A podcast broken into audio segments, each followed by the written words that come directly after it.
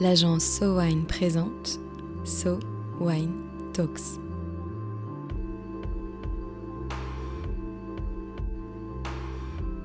La première série de podcasts analysant les tendances marketing et communication dans l'univers du vin et des spiritueux.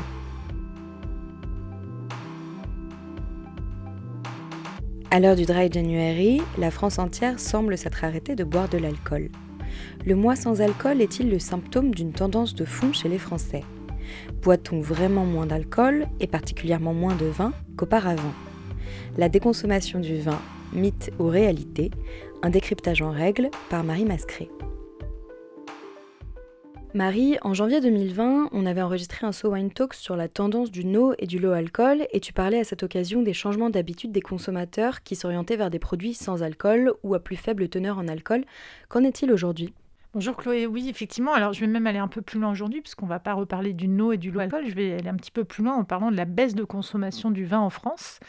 Euh, c'est un phénomène dont on entend pas mal parler ces derniers mois, ces dernières semaines, et en particulier puisqu'il y a plusieurs études qui sont sorties depuis l'automne 2022 et jusqu'à ce, ce, mois de janvier, qui semblent montrer qu'effectivement les Français, mais aussi les consommateurs sur d'autres marchés, je pense euh, en particulier au Royaume-Uni, ont sensiblement fait baisser leur consommation de vin pour citer juste quelques-unes de ces études, il y a un sondage IFOP euh, daté de novembre 2022 qui estime à l'époque que près d'un tiers des Français envisageaient de participer au Dry January euh, en janvier donc de cette année, ce qui est beaucoup.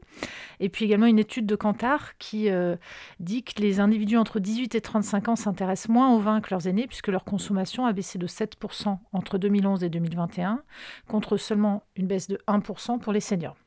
Alors évidemment, ça alerte l'ensemble des professionnels de la filière euh, sur ces effets de la déconsommation de vin, en particulier par rapport euh, aux emplois qui sont menacés sur les prochaines années et puis aux possibles conséquences en termes d'arrachage de vignes. Et qu'en est-il vraiment? Alors effectivement, si on en croit les chiffres de vente, la déconsommation de vin, c'est une tendance qui s'accélère.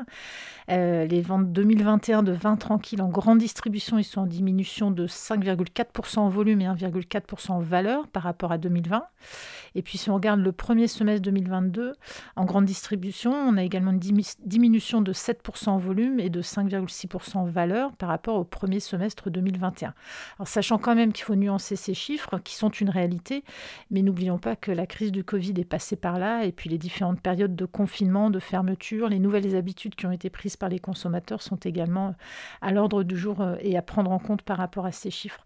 Ce qui est notable, en revanche, et ça c'est sûr, c'est que la diminution des ventes, elle touche toutes les catégories, mais elle touche encore plus les vins rouges, les vins d'appellation et les vins bio, alors on y reviendra, mais ça appelle aussi là à une distinction sans doute entre les baisses plutôt structurelles, ça concerne les vins rouges et les AOC, et puis des baisses peut-être plus conjoncturelles. On peut se dire que la baisse des ventes de vins bio, là où les vins bio et labellisés intéressent toujours les consommateurs français, ben, leur baisse des ventes, c'est sans doute euh, partiellement lié euh, à l'inflation.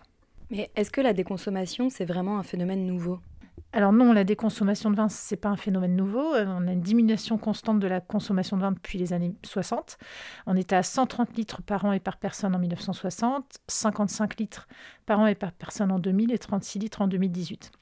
En fait, on l'a déjà dit, mais on est passé vraiment d'un produit, d'un vin aliment à un vin plaisir. Donc, on n'a plus du vin tous les jours à table, le midi et le soir.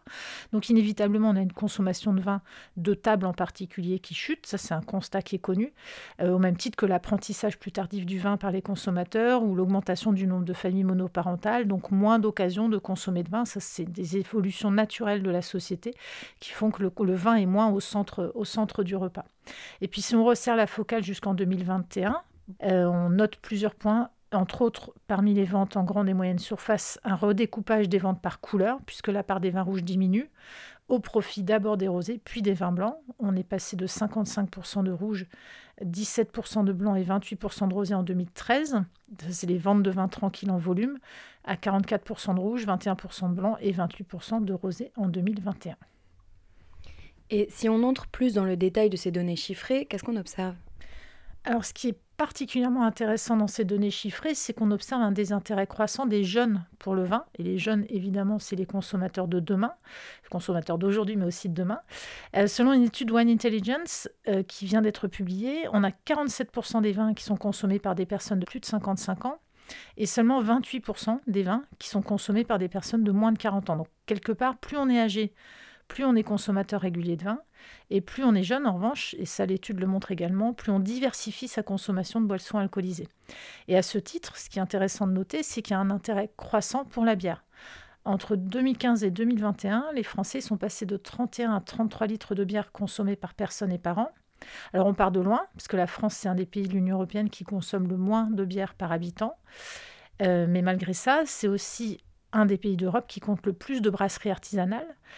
Et ça, pour le coup, c'est extrêmement intéressant parce que ça veut dire quoi? Ça veut dire que le désintérêt pour la consommation de vin ou pour la consommation d'alcool, il n'est pas tant dans l'intérêt pour le produit qui est toujours là. On s'intéresse au produit, on a envie de goûter des choses différentes, on a envie de continuer à découvrir que dans la, consommation réelle. Donc on consomme moins par tête, mais on s'intéresse toujours au produit. Euh, autre point notable, on l'avait dit l'an dernier quand on a dévoilé les chiffres du baromètre Sowine Dainata 2022, la bière est aujourd'hui la boisson alcoolisée préférée des 18-25 ans, assez loin devant le vin. Et puis un autre point intéressant, c'est que ben, ces consommateurs, et en particulier les jeunes, ils ont donc une tendance à rechercher des saveurs originales ou particulières. Euh, la part de marché des bières dites de spécialité, elle est en constante hausse depuis plusieurs années, comme celle du sans-alcool d'ailleurs. Comment peut-on expliquer ce basculement de la demande des consommateurs vers des boissons sans alcool ou plus faiblement alcoolisées? Alors il y a plusieurs facteurs qui expliquent ce phénomène. D'abord, bah, un engouement, on y reviendra pour les boissons non alcoolisées, euh, différents changements sociétaux, la forte inflation qui pèse sur les ventes et qui favorise la bière en particulier, puisque c'est un produit moins cher évidemment que le vin. Et puis un moment de, consommation du vin rouge qui est traditionnellement quand même encore aujourd'hui ancré pendant le repas associé avec de la viande. Alors, est-ce qu'on doit faire la corrélation avec la baisse de la consommation de viande? Euh, Voilà, c'est sans doute des, phénomènes qui sont conjoints. Et puis, on a aussi une organisation et une manière de, fonctionner en famille qui a évolué depuis plusieurs années. On a moins de repas en famille, soit parce que l'organisation de la vie quotidienne ne le permet pas, soit parce que la cellule familiale a évolué tout simplement. Ce qu'il faut noter également par rapport à ça, c'est que la France, ce n'est pas un cas isolé. De manière générale, les pays producteurs de vin voient leur consommation de vin diminuer et leur consommation de bière augmenter. Et la tendance est inverse dans les pays producteurs de bière. Donc quelque part, il y a une forme d'uniformisation relativement progressive, mais réelle quand même, de la consommation de boissons alcoolisées dans les pays occidentaux. Comment est-ce qu'on pourrait expliquer cette baisse de la consommation, ces changements d'habitude? Alors évidemment, les différentes campagnes de prévention qui sont nées dans les années 1980, parmi lesquelles le mythique euh, Un verre ça va, trois verres bonjour les dégâts, ont commencé à porter leurs effets et ont participé au début de ce déclin. Effectivement, si on observe ne serait-ce que la traduction de la consommation d'alcool auprès des influenceurs ou la manière dont c'est traduit dans les, dans les chansons, dans, dans, la pop musique et dans la pop culture, consommer de l'alcool, c'est plus aussi branché. Peut-être que c'est lié aussi à un phénomène de maîtrise de son image. On n'a pas forcément envie que euh, circulent sur les réseaux sociaux ou sur Internet des images de soi dans des situations de consommation d'alcool excessive. Euh, évidemment, il y a des tendances de fond, comme la tendance liée à tout ce qu'on appelle le healthy, donc le fait de faire attention à soi, attention à sa santé, qui participe aussi de cette baisse de la consommation. On fait attention à ce qu'on mange, on fait attention à ce qu'on boit, on se fait plaisir, mais on fait attention globalement à ce qu'on consomme, et on ne veut pas être dans l'excès, là aussi pour maîtriser son corps et son image. Les moyens financiers qui sans doute influent aussi sur cette capacité à consommer des produits euh, alcoolisés. Est-ce qu'on sort moins depuis la pandémie ou depuis la fin de la pandémie? Je n'en sais rien, mais en tout cas, les années qui viennent de passer, les trois dernières années, euh, ont sans doute eu un, effet aussi sur la consommation de vin et la consommation d'alcool en général. Et puis peut-être aussi tout simplement un phénomène de, mimétisme ou de non-mimétisme d'ailleurs. Nos parents consommaient, euh, consommaient du vin et quand on est jeune, peut-être qu'on ne veut pas faire comme ses parents et qu'on veut se construire différemment. Donc c'est peut-être plus autant qu'à la, mode que ça de, consommer du vin à tous les repas. Euh, ce qu'il faut dire aussi, et ça c'est plutôt positif, c'est que les jeunes en particulier, même l'ensemble des consommateurs, ils ont plus de choix. C'est-à-dire qu'aujourd'hui on a le choix entre boire du vin, boire des produits sans alcool, des produits à faible teneur en alcool, de la bière. Le choix étant plus large, par définition, on va peut-être moins naturellement s'orienter de manière systématique sur le vin, mais sur d'autres produits également.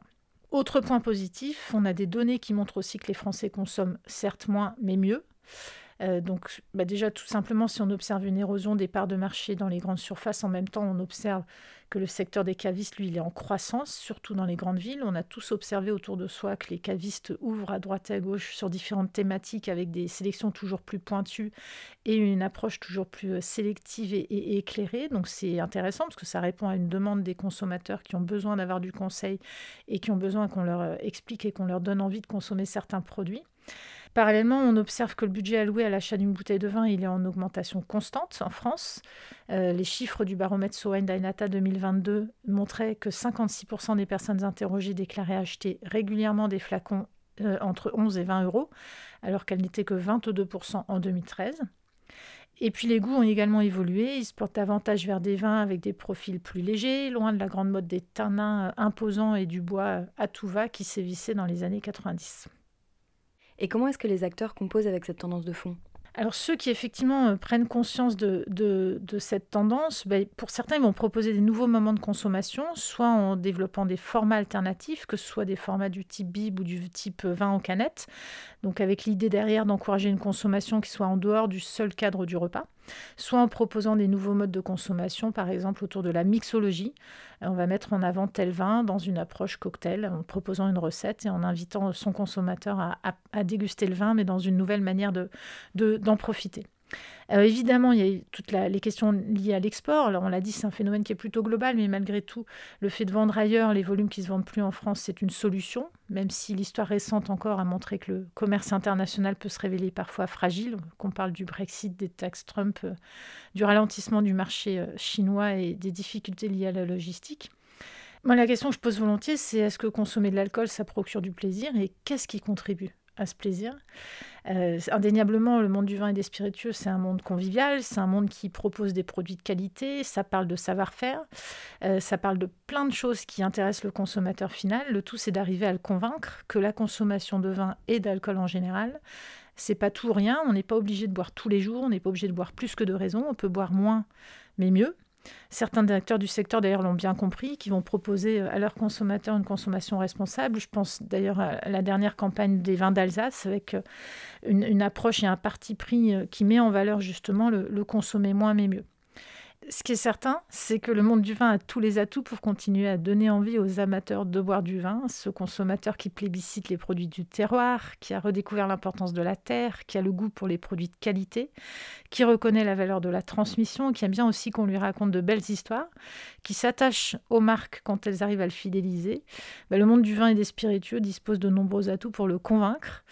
Il lui faut en revanche s'adapter à ses attentes et en particulier à celles des nouvelles générations valoriser la qualité avant la quantité et faire preuve de créativité sous la contrainte de ces nouveaux paradigmes. Aujourd'hui, les Français souhaitent effectivement consommer moins, mais ils cherchent surtout à consommer mieux. Face aux multiples choix de boissons artisanales, de bières, de boissons sans alcool ou en low alcool, le vin a toujours une carte à jouer. Celle de la filiation à un terroir, de l'attachement à un savoir-faire et une certaine manière d'être qui fait intimement partie de la culture française. So Wine Talks reviendra dans quelques semaines pour décrypter à nouveau les tendances de consommation des vins et spiritueux. En attendant, si vous avez aimé cet épisode, n'hésitez pas à le partager sur vos réseaux et à lui donner des étoiles sur vos applications de podcast préférées. À très vite.